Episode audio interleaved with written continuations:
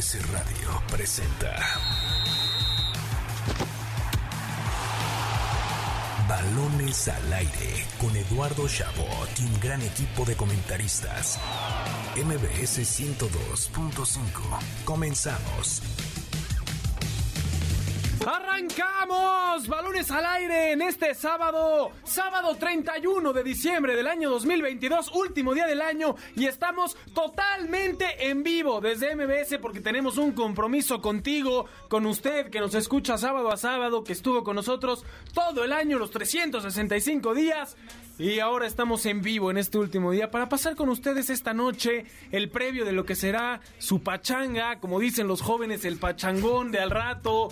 Y para que se diviertan con lo mejor del año en el mundo deportivo, yo soy Eduardo Chabot y tengo a mi lado a mi amigo, compañero, hermano Nicolás Schiller. Qué gusto tenerte aquí. Eduardo, qué placer no hay mejor forma de cerrar el año que estar aquí en Balones al Aire, el mejor programa de deportes que tiene la radio. El mundo entero. El mundo entero, diría yo también, pero por lo menos el país, de eso estoy seguro. Totalmente. Eh, para repasar un poco lo que fue este 2022, ya sí digo 2020, pero no ya parece, 2022. Parece, pero ya, se nos fueron los años. Así que con mucha emoción, Eduardo. Tenemos a la distancia a Carlos Alberto Pérez, que al parecer, cada vez que no manda audio, le da pánico que le vaya a hacer algo. Y entonces, mi queridísimo Carlos dijo, mejor a la distancia, mi Charlie, te extrañamos, ¿cómo estás?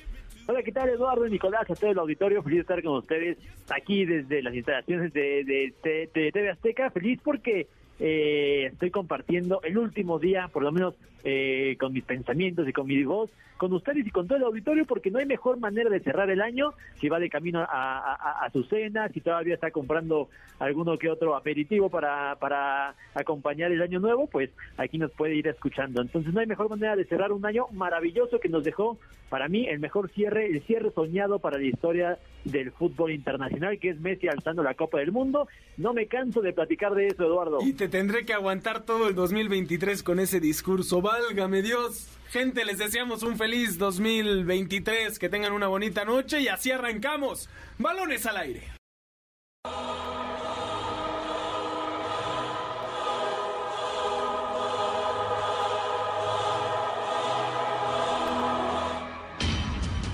El 2022 fue un año especial para el mundo deportivo. Donovan Carrillo puso la bandera mexicana en lo más alto del Olimpo al ser el primer atleta nacido en México en participar en la final de patinaje artístico de unos Juegos Olímpicos de invierno. En el Gran Circo vimos a Checo Pérez ganar dos veces un gran premio en la Fórmula 1 y conseguir el tercer lugar en el campeonato de pilotos. La Liga MX estuvo a la altura y vio al Atlas convertirse en el tercer equipo bicampeón de los torneos cortos y posteriormente al Pachuca romper una sequía de seis años. En Europa, el Real Madrid impuso su grandeza ante los nuevos poderosos y levantó su Champions League número 14. El deporte blanco nos llevó a las lágrimas con los retiros de Roger Federer y Serena Williams, así como pudimos ver en Estados Unidos a Stephen Curry ser campeón por cuarta vez en la NBA. Este año cierra con un sabor agridulce. Por un lado, el planeta pudo ver a Lionel Messi conseguir el único título que le faltaba al levantar la Copa del Mundo en Qatar y se despide con la muerte del Rey Pelé a los 82 años. Para balones al aire, Nicolás Schiller. Estamos de vuelta en Balones al Aire por MBS 102.5 de FM. Repito, totalmente en vivo con ustedes. Escuchamos lo mejor del 2022, cortesía de Nicolás Schiller, que sí nos dejó muchas cosas, muchas sorpresas. Para mí, Nico, el año de la redención. Ganó el Atlas, digo, ya venía de ganar un año antes, pero es bicampeón. El Pachuca, que tenía años sin serlo. Los Rams en la NFL, que llevaban desde el 99 sin alzar un título. Los Astros, que demostraron que también pueden sin trampas. Eh, los Warriors de Curry, que bien decías, llevaban un tiempo sin, sin estar ahí a la altura, muchas lesiones y demás en los últimos años, y vuelven a ser campeones. Vaya añito para el deporte. Y, y, bueno, y por supuesto conclusión. Argentina, Sí, ¿no? Que dejé, te lo 36 años eh, que valieron la pena. Yo creo que eh, fue, fue un muy buen año. Eh, también, como mencionábamos en el audio, Juegos Olímpicos de Invierno, que siempre lo- eh, la- las Olimpiadas, digamos, ya sean en, en, en verano o en invierno, siempre presentan muy buenas historias. En el medio pierde el Canelo contra Dimitri Vivol en mayo, algo que no, que no esperaba nadie. Y de hecho, contra Messi en redes sociales. ¿eh? contra Messi en redes sociales. Que de hecho, no sé si te acuerdas, cuando fue lo de la pelea contra Dimitri, tú y yo decíamos, le decíamos a Carlos, ya para qué va a ganar el Canelo, seguro, no sé qué. Y terminó dando la sorpresa a Vivol. ¿Qué haces? No puedes decir eso al aire. Ahorita Carlos nos va a destrozar porque le estás recordando que, tenía razón en esa ocasión. No, hay, hay, que saber reconocer, pero vamos, creo que fue, fue un muy buen año a nivel deportivo, creo yo. Muy buenas historias. Ya hablaremos de las partes malas. Carlitos, Alberto Pérez, desde las instalaciones de TV Azteca, ¿qué fue para ti? Ya sabemos que la Messi levantando el título. ¿Qué más fue para ti lo mejor de este año? Es complicado. Yo, yo voy a defender lo que defendí a lo largo del año cada sábado con ustedes, con nuestro bello eh, auditorio, y es lo de Sergio Checo Pérez, porque me parece que su carrera todavía sigue en ascenso. Y este año tuvimos a la mejor temporada en la historia del automovilismo mexicano. No consiguió el subcampeonato, eso es una realidad. Se quedó a dos puntitos de, ese histórico puesto, pero sí consiguió el tercer lugar en el Mundial de Pilotos y además es el primer mexicano campeón. Eh, y estoy hablando de eh, como equipo en el Mundial de Constructores. Eh, ganó Red Bull en la temporada 2022 de Fórmula 1 y pieza fundamental otra vez fue Sergio Checo Pérez. Me parece que estamos en una época gloriosa del automovilismo mexicano porque también vimos victorias en IndyCar de de nuestro queridísimo Pato Ogua del Montana que le mandamos un fuerte abrazo. Entonces, eh, me parece que yo sí voy a rescatar por no repetir lo que ustedes ya muy bien han eh, señalado, lo del automovilismo mexicano, Sergio Checo Pérez, que sigue buscando más y a ver qué trae para nosotros, o para más bien para Checo y para el automovilismo mexicano, el 2023. Eh, el fútbol mexicano será recordado por un 2022 bastante triste y más allá de lo mediocre que puede ser la liga independientemente del año, eh, a raíz obviamente de que se instauró la, este sistema de que clasifiquen 12, no hay descenso y demás.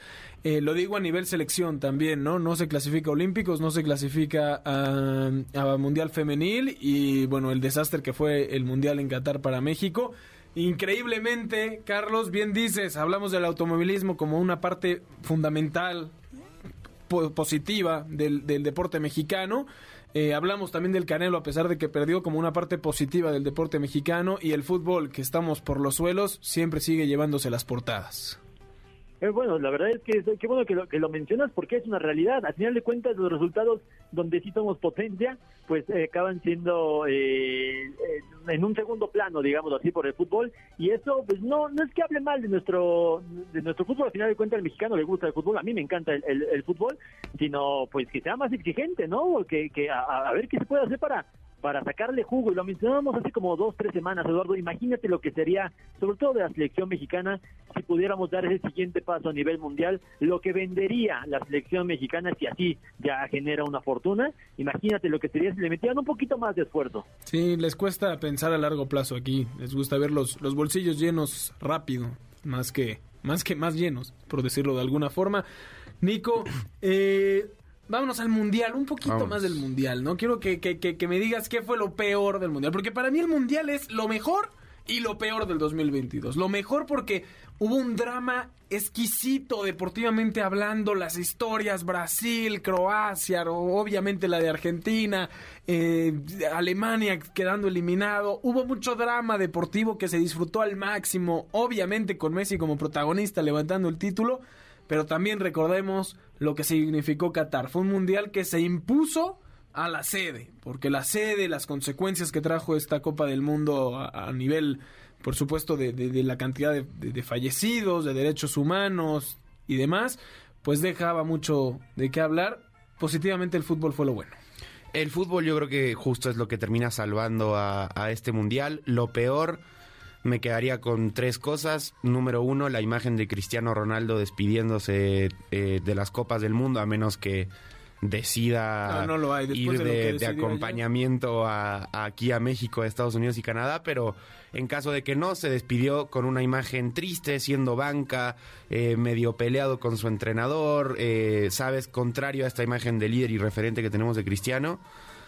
Ese sería lo, principal. Y, algo que pensaba también, eh, haciendo un pequeño paréntesis en eso, es que se le también, o sea, se, le justificaba mucho a, Portugal, pero la verdad es que en los últimos dos mundiales una selección como Croacia, que en nombres es mucho, o sea, sabes, infinitamente inferior a, Portugal, metió final y tercer lugar, o sea, sabes, como que también habría que empezar a exigirle un poco más a ese país y dejar el discurso de es cristiano más 10, o sea, no, no, no es así. Se le perdonaba mucho, ¿no? Al cristiano siempre en selección, no, no que le menospreciemos una, una Eurocopa ganada, pero Messi, que muchas veces tampoco tenía un- el mejor grupo que, que- que podría tener Argentina, se le cargaba la mano de si no ganas no eres el mejor y con Cristiano el argumento era totalmente opuesto, ¿no? Si ganas eres el mejor porque estás levantando un país tú solo y si no, pues es normal porque tampoco se puede uno, uno contra once.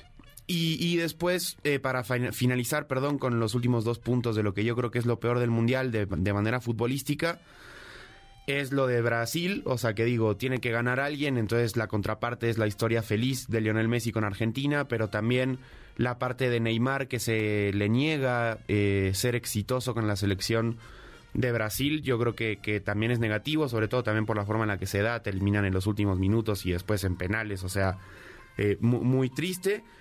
Y por último, por supuesto, la imagen de grandes selecciones como Alemania y, Bélgica. eh, y España. Yo a, Bélgica no la meto en la misma bolsa porque no se me hace una selección que históricamente, Potencia. exacto, una Claro. potencia. Carlitos, tu parte más triste de la Copa del Mundo.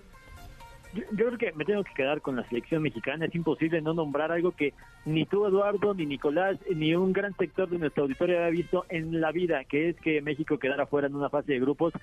Eh, me parece que no hemos dimensionado lo que significó ese golpe para México. Y más allá de, por supuesto, eh, la, la decepción, que la verdad es que muchos nos la imaginábamos que eso podía llegar a pasar, también fue un impacto para los bolsillos de la Federación Mexicana, ¿eh? porque ahí hubieron varios millones de dólares que se perdieron por no clasificar a los octavos de final. Pero más allá de eso, la tristeza de quedar fuera, a final de cuentas, a manos de, de, de Arabia Saudita, que yo sé que se le ganó y todo, pero si, si ganabas 3-0 estabas dentro, pues sí creo que es algo es algo doloroso.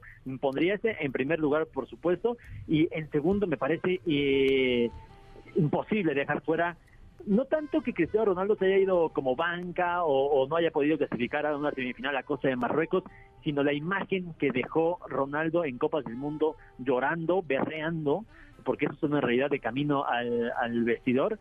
Me parece que es algo que hay que dimensionar en su debida proporción, porque estamos hablando no de un jugador de, de eh, a mucho nivel o mucha categoría. Estamos hablando de uno de los que muchos consideran uno de los mejores jugadores en la historia del fútbol y ver cómo se fue de una Copa del Mundo contra Marruecos, me parece que sí es algo a destacar. México y por supuesto Cristiano Ronaldo serían mis primeras dos grandes tristezas, lo, lo más lamentable, digamos, de el Mundial de Rusia, sobre todo porque, de, de Qatar, perdón, el Mundial de Qatar, sobre todo porque en el paso nos quitaron esa bonita semifinal de Portugal contra Francia. Te quitaron todo, ¿no? También la Argentina-Brasil que tanto querías.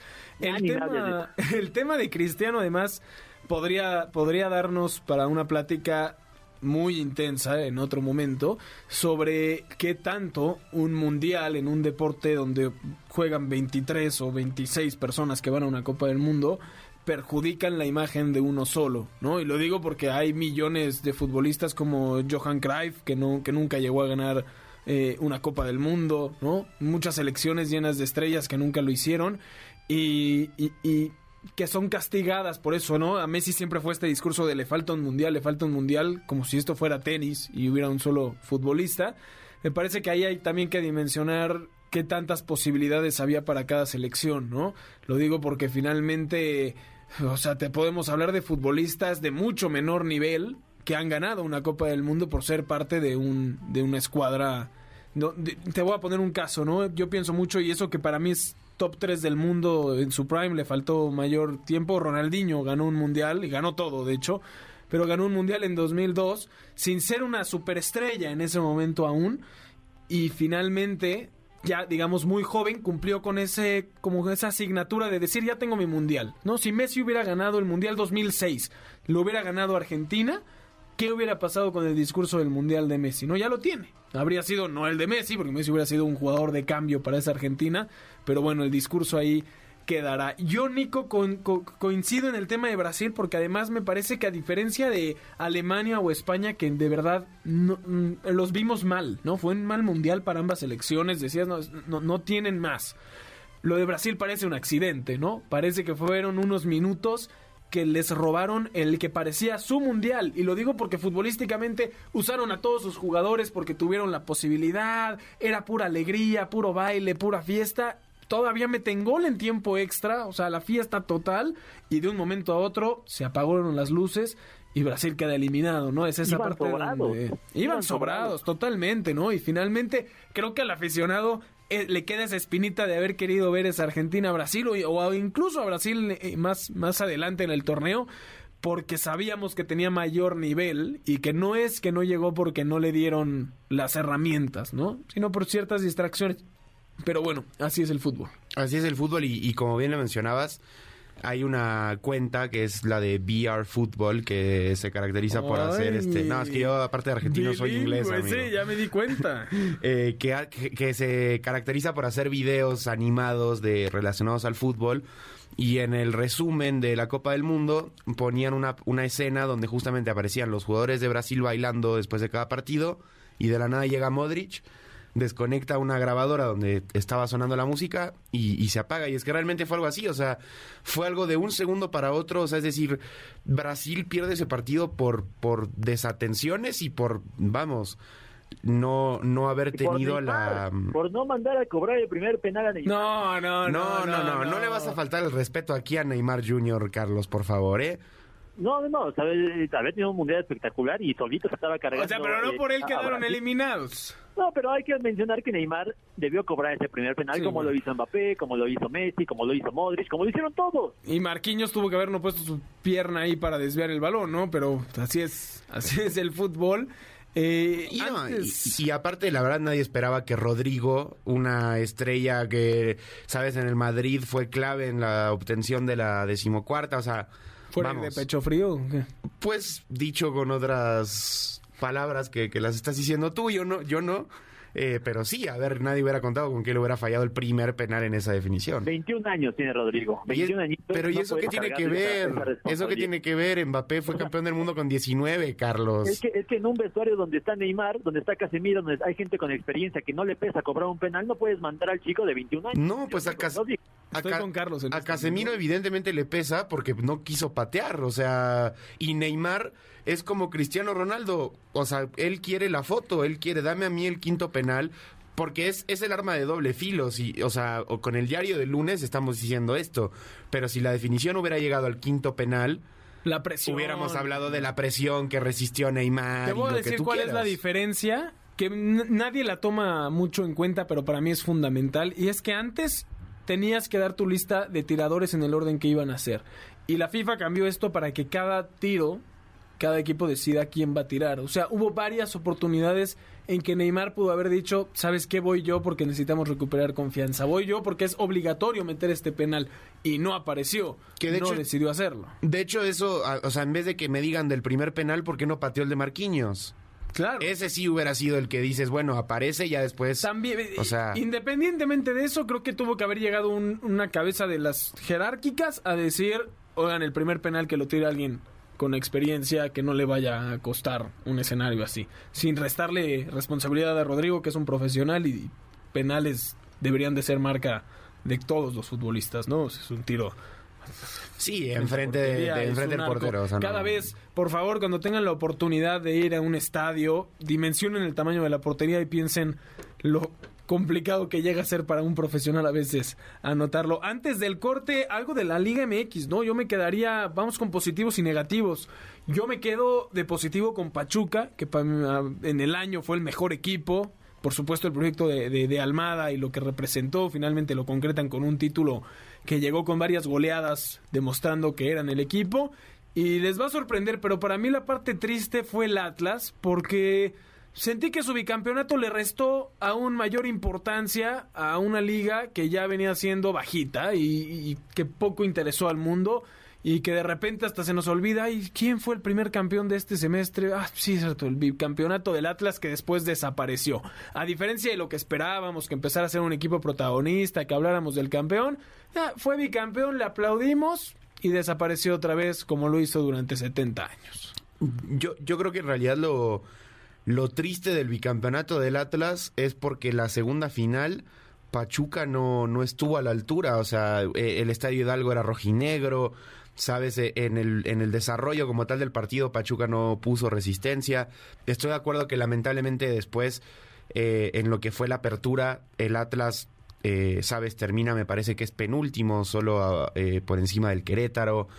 Eh, se termina yendo Diego Coca, de hecho, o sea, una situación, pues sí, lamentable. Como que cerraron un ciclo que para mí apenas iba empezando.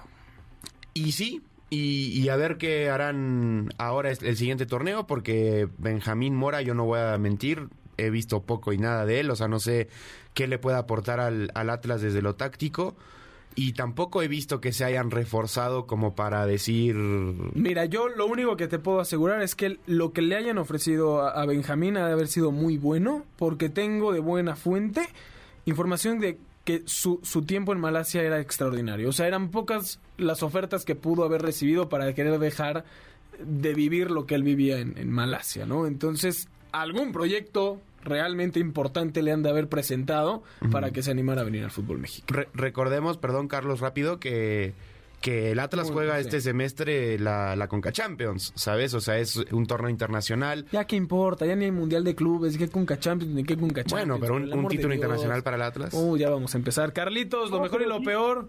Si, hay Mundial de Clubes, Eduardo, bueno, este, este es el último y después se viene... Ah, ¿todavía tenemos uno?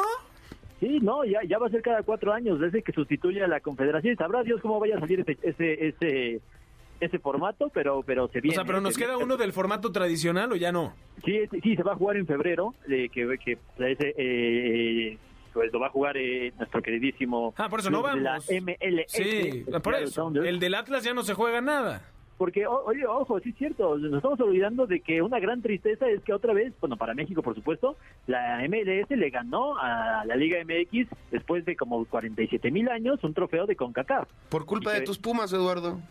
Por culpa de tus Pumas, Eduardo. ¿Qué te digo yo, nacido en, Pero bueno, Yo no puedo dejarme dejar este bloque sin criticar al equipo más exigente de México, porque la verdad es que no puedo ¿Qué creer. tienes con Monterrey? el, no, e, e, ese, ese tú, Eduardo, Nicolás y todos sabemos aquí que no es muy exigente, que digamos, pero sí ha mejorado sus exigencias. Pero lo de América, lo de América es inverosímil cómo se escapó, sobre todo el segundo semestre contra, contra el Atlas, habían robado la liga, literalmente, me acordé ahorita que estamos hablando de Brasil, del América de del Tan Ortiz, de este no, no, no, no, no, no, no, increíble. De verdad, tuvimos que haber dejado grabado este programa para editar lo que acabas de decir, no, me duelen las orejas. Perdón, pero lo de la América, este, este Apertura 2022, que los elimina el Toluca, eh, iba a decir sobre la hora, pero la verdad es que ni, siquiera en América tuvo 90 minutos para meter un gol y no lo hizo, este, es inverosímil, porque no podías dominar, dominar una liga así y que te elimine un equipo que después, eh, pues evidentemente no dio el ancho. Totalmente de acuerdo, ya la comparación con Brasil te la podías ahorrar, la neta. Mira, debía vi una, vi una oportunidad y la aproveché, Eduardo. me parece, me parece muy bien. Eh, otra triste noticia que tuvimos en este año y apenas hace un par de días fue el fallecimiento del rey Pelé, a quien le dedicamos este programa. Y vámonos a un corte, tenemos cápsulas respecto a la carrera, la vida del rey Pelé. Así que nos vamos rápido a un corte y regresamos con más aquí en Balones al Aire. ¿Sabías que? Con Nicolás Schiller.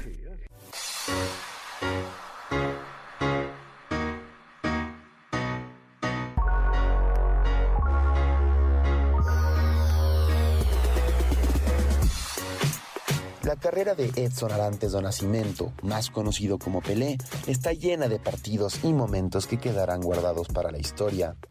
Meter más de mil goles, ganar 14 títulos y cambiar la forma en la que se juega el fútbol se dice fácil, pero solo lo pudo hacer el rey.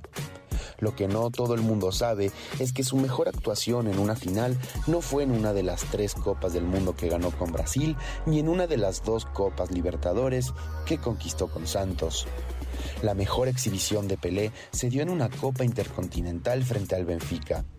En 1962, el equipo de Vila Belmiro se enfrentó al conjunto comandado por el portugués Eusebio, actual campeón de Europa, y ante los ojos del planeta entero, el astro brasileño convirtió dos goles en la ida y tres en la vuelta para entregarle el campeonato mundial a su equipo por primera vez en la historia.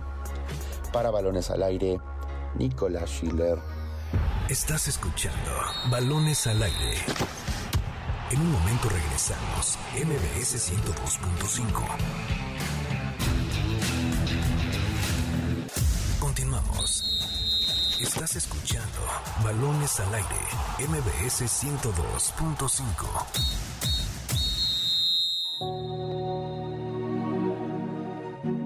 ...23 de octubre de 1940... Esta es la fecha que transformó todo en Brasil, el día que nació un hombre que cambiaría la historia del fútbol para siempre, pues aquel 23 de octubre nació Edson Arantes do Nascimento, mejor conocido como Pelé. ¿Cómo dimensionar el impacto de Pelé en el fútbol brasileño en tan poco tiempo? Bastará con contar que a sus 10 años vio cómo su selección perdía la final del Mundial en casa en el conocido Maracanazo y cómo decidió que él cambiaría la historia de su país. Pues 8 años después, apenas a sus 18, le dio su primera Copa del Mundo, el Scratch du Oro, y que 12 años después ya habría puesto tres estrellas sobre el escudo de su nación. Bastará con contar que en el 2000 fue elegido como el mejor jugador del siglo, o que además de haber sido fiel a vestir los colores del Santos de Brasil casi toda su carrera. Ganaría con el equipo más de 10 títulos, incluyendo ligas, libertadores y copas intercontinentales, entre otros. La magia del Rey Pelé no solo se mide en números, donde se dice que llegó a anotar hasta 1279 goles, aunque unos de estos en partidos amistosos, sino también en su estilo de vida y su relación con su público querido. Ese que daba lo que sea por ver el espectáculo del Rey Pelé. Hoy nos despedimos del que para muchos es el mejor de todos los tiempos, para la gran mayoría un indiscutible top 3 histórico y de manera unánime, el futbolista que permitió que existieran los Maradona, los Cruyff, los Ronaldo y los Messi. Como dijo el flaco Menotti, cuando hablemos de fútbol, a Pelé no lo pongamos nunca, porque él es de otro planeta. Descanse en paz, Edson Arantes do Nascimento Pelé. Estamos de vuelta en Balones al Aire por MBC 102.5 de FM, totalmente en vivo con ustedes este 31 de diciembre para que se alisten para su cena de fin de año, de año nuevo, en compañía de nosotros. Ustedes lo hicieron todo el año acompañándonos y hoy queremos regresárselos a ustedes totalmente en vivo para divertirnos con lo mejor del deporte. Yo soy Eduardo Chabot, me acompaña en cabina Nicolás Schiller, a la distancia Carlos Alberto Pérez. Escuchábamos este par de cápsulas de, del Rey Pelé, que lamentablemente perdió la vida, pero hay que ver para adelante, Nico, y también en el deporte. 2023. ¿Qué pasó, mi Charlie? Perdón que los interrumpa, No, perdón. Nico, pero qué maravilla cerrar esa cápsula de Pelé con la canción del Rey. Porque no sé ustedes, pero lo primero que yo me imaginé en el momento que sonó la canción fue a Edson Arantes Nacimiento Pelé sobre la cancha del Estadio Azteca con la Copa del Mundo y un sombrero de, de charro. Todos hemos visto esa fotografía y en cuanto sonó esa esa canción de José Alfredo Jiménez, creo que no creo que todos nos imaginamos esa esa escena, por lo menos yo y quería quería recordarlo, quería mencionarlo porque pues eh, se nos ha ido, ¿no? Tuvo que venir el 31 de diciembre para que tuvieras tu mejor participación en el programa. Felicidades, Carlos Alberto, estoy totalmente de acuerdo contigo. Tarde, Yo me imaginé unos pero- tequilas, ¿eh? Yo me imaginé unos tequilas Sí, pero tú porque ya, Pelé, estás, ya pero- estás puesto para la noche, tú, ya lo sé, ya lo sé, Nico. Pero yo quiero hablar del futuro, del Échale. 2023. ¿Saben por qué? Porque además de que tenemos Mundial Femenil, que aunque no va a estar México, me parece que es uno de los eventos más importantes que tendremos en el año, eh, te regresa nuestra bendita Liga MX. Y esta va directo para ti, Nico, porque yo, a ver, hay en un torneo, si no me equivoco, 51 puntos. 51 o 52. Ahorita re- re- checo mis, mis números. Ajá. Si Monterrey, con el equipo que tiene, como se ha reforzado con el, más que nada con, con quienes regresan, que son Dubán Vergara y Joao Rojas, no hace al menos 33 puntos, que saquen al equipo, que lo manden a expansión y traigan al Morelia de regreso. O sea, tú me estás diciendo que en este clausura 2023 Monterrey tiene que hacer Está 33 puntos o es un fracaso. Totalmente, totalmente. Estaba viendo hace rato la plantilla y decía, no hay manera. Yo entiendo que en Tigres la edad, lo que sea, puede mermar. América ni, ni se diga porque todo el tiempo está eh, cumpliendo con esta cuota de mínimo 30 puntos. Monterrey tiene una deuda pendiente y es hacer un torneo al nivel de su plantilla. Y ahora, con el cambio de directiva, no espero menos de 33 puntos. Pues, a ver, locuras no estás diciendo. La temporada, el torneo pasado hicimos 35 de la mano de Víctor Manuel Bucetich, así que podría repetir hacer 33. Eh, y, y como bien dices, eh, digo, la directiva lo está manejando como que los refuerzos justamente son Joao y Dubán. Que bueno, digo, está Gobea y... Están Gobea y. Jordi Cortizo, que Jordi Cortizo me parece un buen refuerzo si se mantiene en la versión que mostró el último Y- semestre con ah, Puebla. sí, y pero... si se lesiona la mitad del equipo, o sea, con todo respeto, pero es un extremo y Monterrey tiene extremos al por mayor. Sí, pero creo que puede jugar más como también por el medio. eh, creo que puede aportar también. Sácame una duda, ¿Celso todavía lo tenemos seis meses? O... Celso por el momento sigue, sobre todo porque se fue Craneviter. No, no. Entonces, Sí, se fue como, como se van en mi pueblo. Se fue, dijo, ah, voy a arreglar unas cosas. Y fue y firmó con River y ya se lesionó. Un Se fue y no volvió. Se fue y no volvió. y, no volvió. Así las cosas. Eh, yo espero. Me, me hubiera encantado que después de la actuación de México en el Mundial, al menos hubieran dicho, ¿saben qué? Vamos a cambiar un poco el sistema de competencia de, la Liga MX. Me emociona más la Leagues Cup en la que participará Mex- eh, México y, y Estados Unidos, la MLS y la Liga MX, que el torneo local. Porque, bueno, ya sabemos lo que, lo que se viene estos próximos meses en balones al aire, hablando de partidos inservibles, porque finalmente clasifican 12 de 18, Carlos Alberto. Es que, es que sí, no lo pudiste decir eh, mejor, Eduardo. Eh, estoy de acuerdo. Ya sabemos qué va a pasar el próximo semestre y, pues, lamentablemente se va a poner bueno en los últimos, en el último mes, ¿no? Si quieres verte eh, positivo los últimos dos meses del próximo semestre, eh, todos sabemos lo que va a pasar con la, con la, con la apertura 2023 y Clausura, clausura. también- con, el- perdón, con el Acuérdate que aquí es al 2023. revés, es como el... El, el, el- el de los escolar. tequilas era Carlos, al parecer. Sí, ya vi, ya vi. TV Azteca, quiero que me mandes tu ubicación, a ver si sí estás en TV Azteca. No, no, no, no, sí, sí estoy aquí en, en TV Azteca, pero yo oye, eh, decirlo de la Leagues Cup, me parece que sí es un torneo que deberíamos de tomar más en serio y eventualmente se va a tomar mucho más en serio porque... Nico se burla, real pero yo y- estoy y es- contigo. Y, y es de expansión y es de, de internacionalizar la Liga MX, aunque sea en un torneo de verano, me parece que va a tener bastante relevancia porque además ya cuenta para la FIFA, no es no es como la League Cup anterior. Entonces, y además, a o sea, la Conca Champions lleva años de existencia y la menosprecias. Y la, un torneito que se acaban de inventar hace seis meses donde No lo va a jugar mismo. el Nashville, el Cincinnati, equipos de la MLS que neta, eh, los alacranes de Durango le harían más partido al América que el Cincinnati FC y me quieres venir a venir a venir a vender aquí Mira, este torneo como mira. la revelación del año. Carlos, te Mira, voy a pedir por favor que cierres el año de la mejor manera, Na- nadie- sin decir tonterías. Nadie en este en este programa ha menospreciado la CONCACAF. Te recuerdo, por cierto, que el América es el máximo eh, ganador de ese trofeo. Muy importante, el más importante de, de a ¿eres nivel vocero del continental. América o qué? No, no, no, estoy, estoy mencionando que nadie ha demeritado ese torneo, pero claramente es más complicado ganar la Liga MX que la CONCACAF. Eh, eh, eh, eso eso es, eh, es natural. yo estoy con Carlos en esta. Mira, Alex me emociona. Quiero creer que la- A mí también, la- la- pero la- a ver. Lo, lo, lo duros que están siendo los directivos de la MLS por crecer su liga, van a obligar a la Liga MX a hacer lo mismo.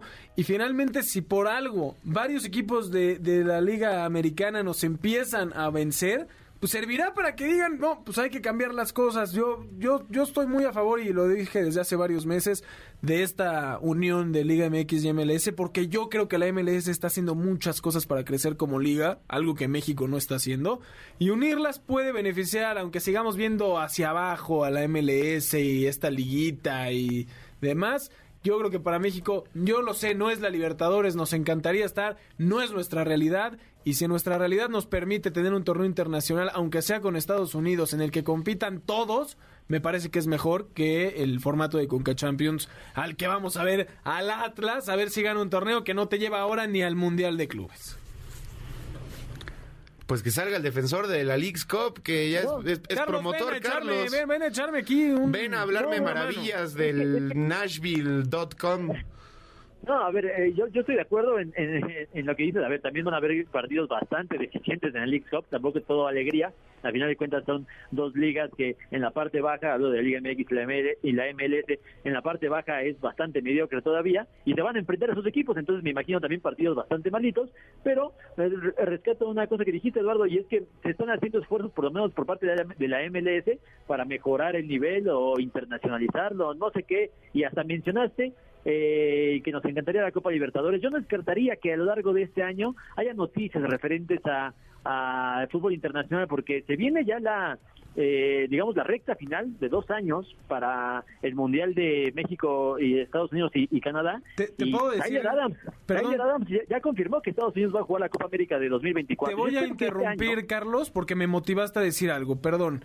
Pero la realidad es esta, es que México está dormido desde hace años Estados Unidos lleva poniéndose las pilas por su mundial, por sus jugadores que ha exportado, por la MLS, y lo que ahorita estamos haciendo, que está muy bien, es colgarnos como mochila en la espalda de Estados Unidos y decir, llévame a donde vayas, porque lo más posible, no lo más posible, pero la, el, el, sueño de todos es que este torneo termine por gustar tanto a la FIFA, que pudiera haber cierto acuerdo con Conmebol, para que el ganador o, los primeros lugares de este torneo pudieran acceder eventualmente a una Copa Libertadores, ¿no? Del siguiente año o algo por el estilo.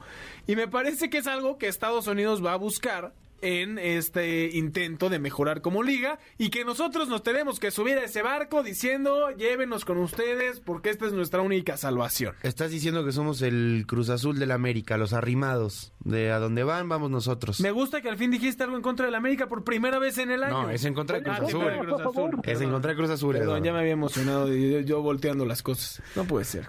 Ni en el último día del año me puedes, me puedes Eduardo, pero lo que dices es muy cierto, ¿eh? Y, y, nada más rescatando lo que estaba diciendo, Tyler Adams, el capitán de la selección de Estados Unidos, prácticamente confirmó que Estados Unidos va a jugar la Copa América de 2024. Yo espero que México no se quede como tonto, literalmente, la Federación Mexicana de Fútbol, y, nos vayamos a, a, jugar la Copa Asiática, que claro que serviría, serviría muchísimo, pero todos sabemos que queremos jugar la Copa la Copa América. Y si Estados Unidos la va a jugar en el 2024 me parecería absurdo, ridículo que México no lo pudiera hacer eh, porque ya sabemos que se puede competir en ese en ese en esa en ese torneo. Y además sería eh, un exponente económico muy importante no solo para México sino para para Sudamérica. Entonces eh, lo que dices estamos siguiendo lo que está haciendo Estados Unidos y ni modo ni modo así va a ser. A final de cuentas son los de mayor poder adquisitivo, no, no supimos aprovechar nuestra época como mandamás de CONCACAF y ahora pues ni modo. Totalmente de acuerdo. Eh, ya llevamos eh, del 2023 a la Liga MX. Eh, antes del corte también quisiera comentar un poco de otras cosas, ¿no? El fútbol europeo, ¿no? Posiblemente, a menos de que hagan ahora sí algo que el Cruz Azul hacía mucho, que era venirse abajo en los momentos importantes. El Arsenal podría regresar a ganar la Premier League. veremos por primera vez a Cristiano Ronaldo jugando fuera de Europa, algo que estamos todos de acuerdo, lo comentamos incluso en, el grupo del programa. Nos pareció una decisión tristísima que haya decidido irse al Al Nacer de Arabia Saudita. No, eh, no sé, yo, yo, les comentaba que a mi parecer es, es una decisión de decir yo ya no puedo esforzarme más por estar a mi mejor nivel y no estoy listo para que me vean caer. Yo me voy de aquí a una liga de menor nivel donde pueda seguir siendo una estrella. Yo a la fecha no entiendo los motivos de por qué Cristiano Ronaldo. A ver, puedo entender los motivos. Económicamente es lógico. No le falta, no le falta. No hay días en el año para que gaste tanto dinero. Bueno, pero a ver, eh, al, final del día cada quien maneja su chequera y sabe cuánto le gusta tener y cuánto no en el banco y quizás Cristiano Ronaldo quiere decir yo ya le aseguré mi el futuro a mis nietos ahora quiero a mis tataranietos también o sea no lo sabemos tatara tatara tatara nietos tatara tatara tatara pero a ver eh, eh, o sea, yo repito, los motivos no lo entiendo, pero lo que más me, me hace shock, digamos, es el, el, cambio tan repentino de, de, idea, de pensamiento. Cristiano antes del Mundial, en esta famosa entrevista que tuvo con Piers Morgan, él decía que... Andas viendo mucho de, contenido en inglés. Mis ¿eh? libritos de, de, Disney en inglés para aprender, ah, Eduardo. Muy bien. Este, pero te decía, eh, Cristiano un mes antes del Mundial decía que él no se iba a ir a una liga como la de Arabia Saudita o de este estilo porque él no se movía únicamente por el dinero, que él sí se creía un jugador importante tanto para su selección como para cualquier club de la talla del Real Madrid, Manchester United o Juventus, el que sea, para llevarlos a, a, los Frankfurt incluso, ¿no? Sporting de Lisboa. Es que cualquiera, Eduardo, hasta vete al Betis, si quieres. Oye, ¿Monterrey no tenía presupuesto? Monterrey seguro tenía presupuesto para traer a Cristiano Ronaldo. El problema es dónde lo metes. Exactamente, hay demasiados extremos como para... Exacto. no, pero sí, eh, volviendo al punto de lo que hablaba también de lo del Mundial, es triste, es triste cómo está terminando su carrera Cristiano Ronaldo para los románticos, porque a ver, siendo fríos y como son las cosas pues es la vida de Cristiano Ronaldo, él va a seguir hinchándose en lana y seguramente en Arabia Saudita va a meter 400 goles que anímicamente también lo van a levantar después de seis meses donde él venía muy mal.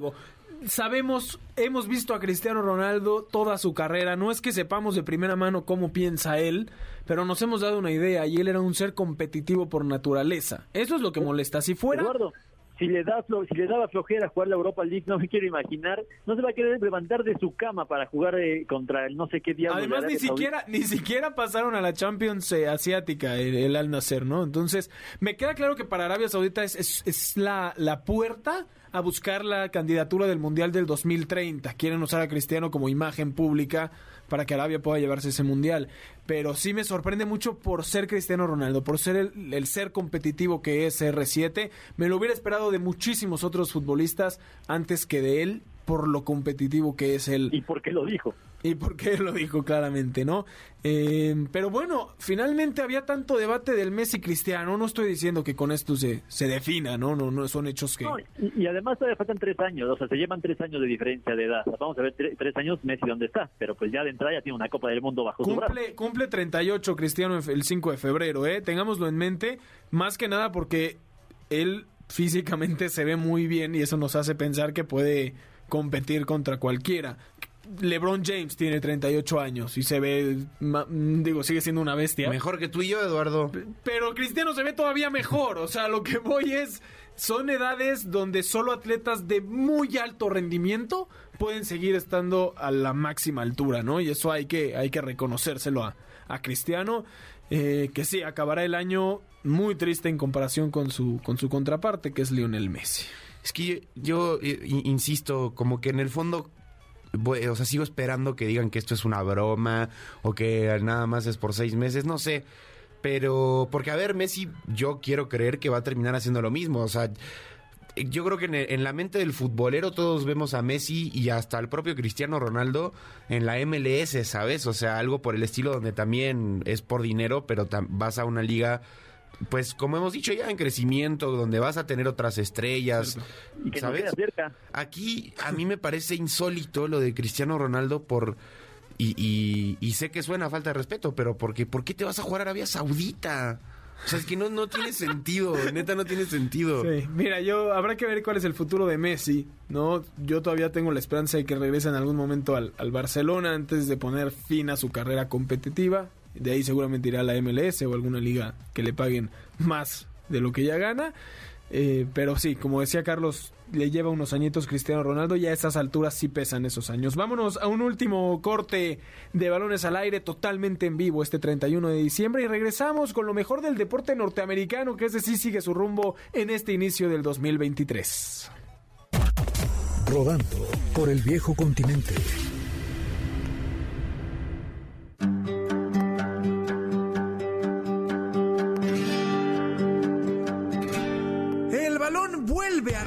El viejo continente en un fin de semana lleno de emociones.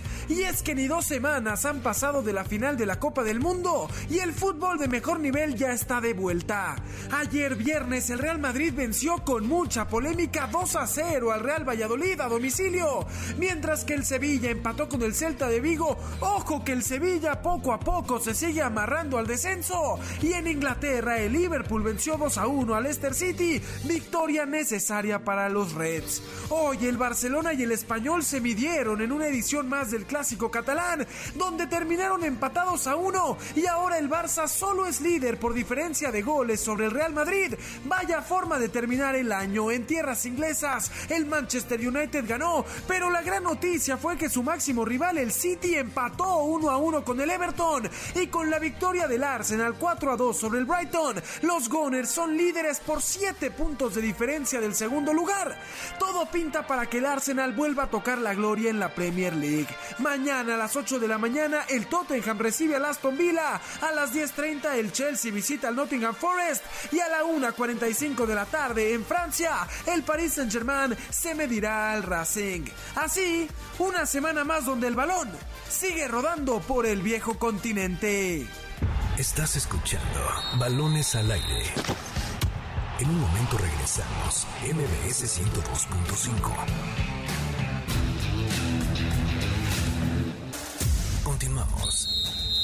Estás escuchando Balones al Aire, MBS 102.5. Estamos de vuelta en Balones al Aire, totalmente en vivo este 31 de diciembre para acompañarlos previo a su cena, su pachangón de fin de año para darle la bienvenida al 2023. Yo soy Eduardo Chabot, me acompaña en cabina Nicolás Schiller, a la distancia Carlos Alberto Pérez. Ya hablamos de lo que nos dejó el 2022, ya hablamos de lo que esperamos del 2023, principalmente con, con Cristiano Ronaldo y la Liga MX y este torneo, el X Cup que tendrán con la MLS. Los que siguen su rumbo son las ligas norteamericanas, las que están a la mitad. Bueno, el, el béisbol de grandes ligas que ahorita eh, Terminó hace, unos, hace, un tiempito. Hace un tiempito, ganaron los Astros. Eh, y bueno, tenemos ya el Super Bowl a la vuelta de la esquina, se vienen los playoffs de la NFL, seguramente estos próximos, todo enero más bien y el inicio de febrero estaremos analizando a lujo de detalle lo que sucede en la NFL y por supuesto en la NBA, donde comentábamos fuera del aire, Nico, ahí vienen los Celtics en busca de ganar su primer título en 14 años. Una, lo mencionabas al principio del del programa. El 2022 fue un año lleno de emociones, muchos equipos y países que cortaron sequías. Los Celtics estuvieron cerca de, cortar su sequía de, títulos, volvieron a las finales de la NBA, perdieron contra este, Golden State. Pero bueno, eh, a inicio de esta temporada muchos hubiéramos pensado que los Celtics se iban a caer por el escándalo que tuvieron con Ime Udoka, el, el entrenador y, termina siendo Joe Mazula uno de sus eh, asistentes, el que agarra, el que toma las riendas de los, del equipo. Y pues ahí nos tiene, eh, como yo creo que hoy por hoy el mejor equipo de la NBA. Sin duda, 26 victorias, solo 10 derrotas. Eh, por encima de Milwaukee y de los Nets. Los Nets vienen con rachita, eh, 10 victorias. Para mí, lamentablemente, porque quiero mucho a Giannis Antetokounmpo, yo creo que Milwaukee va, va, va a dar el bajón. Eh, y va a estar entre los Nets y los Celtics el llegar a la final, en las finales de la NBA. Ese va a ser un duelazo. No te pongas nervioso, Nico. Es que lo pienso, lo pienso y ya lo sé. y del oeste, la verdad, está muy abierta la situación, ¿no? Tienes a los Pelicans que ahora Sid Zion en su primera gran temporada está liderando a este, a este gran equipo. Junto a los Nuggets, donde ahora sí, Nikola Jokic, que ganó dos eh, trofeos de mejor jugador del año seguidos. Ahora, este año, pues la competencia principal es entre él. Jason Tatum, el de los Celtics, y Luka Doncic de, los Mavericks de Dallas.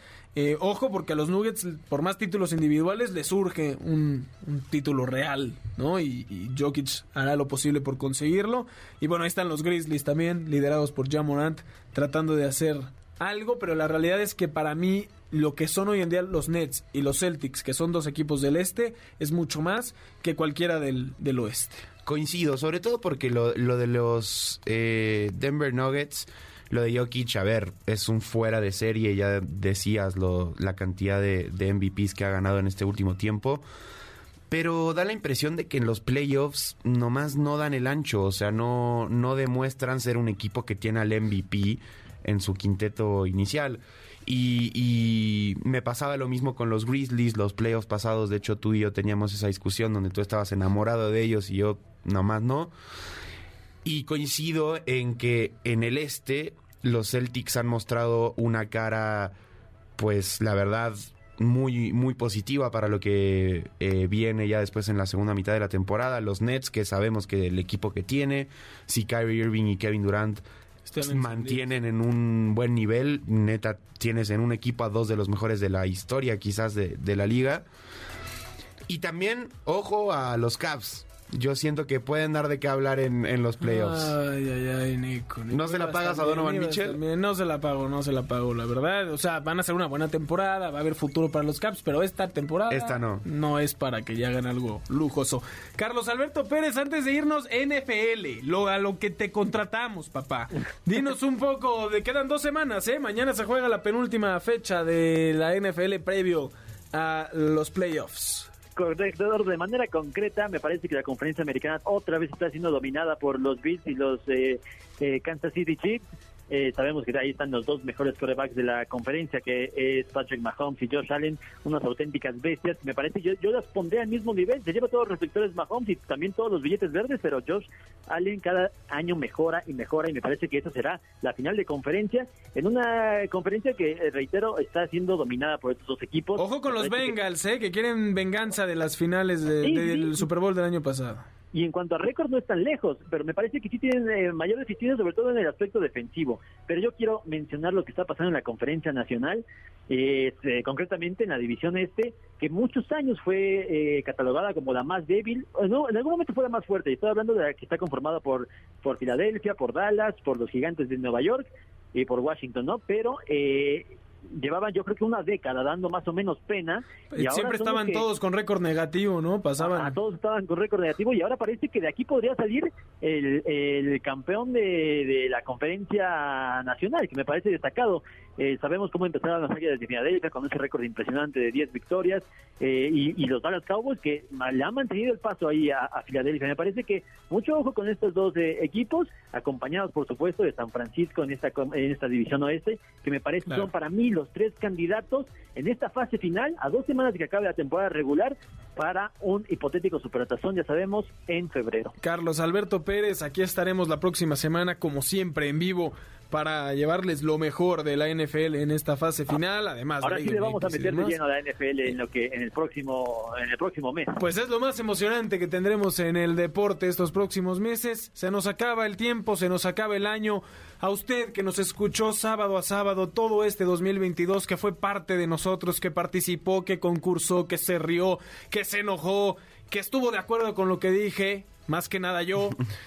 que estuvo de acuerdo con las opiniones y análisis de Carlos, de Nico. Le agradecemos enormemente, que disfruten muchísimo esta noche, que tengan un 2023 lleno de alegría y aquí estaremos sábado a sábado para acompañarlo en este programa de diversión, deporte y entretenimiento. Carlos Alberto Pérez, Nicolás Schiller, muchísimas gracias. A ti, Eduardo, eh, agradecerte una vez más por la oportunidad de estar en el mejor programa de deportes que tiene la radio. Es para mí un honor estar sábado a sábado contigo y con Carlos y por supuesto con, con nuestra audiencia que también es la mejor que tiene la radio.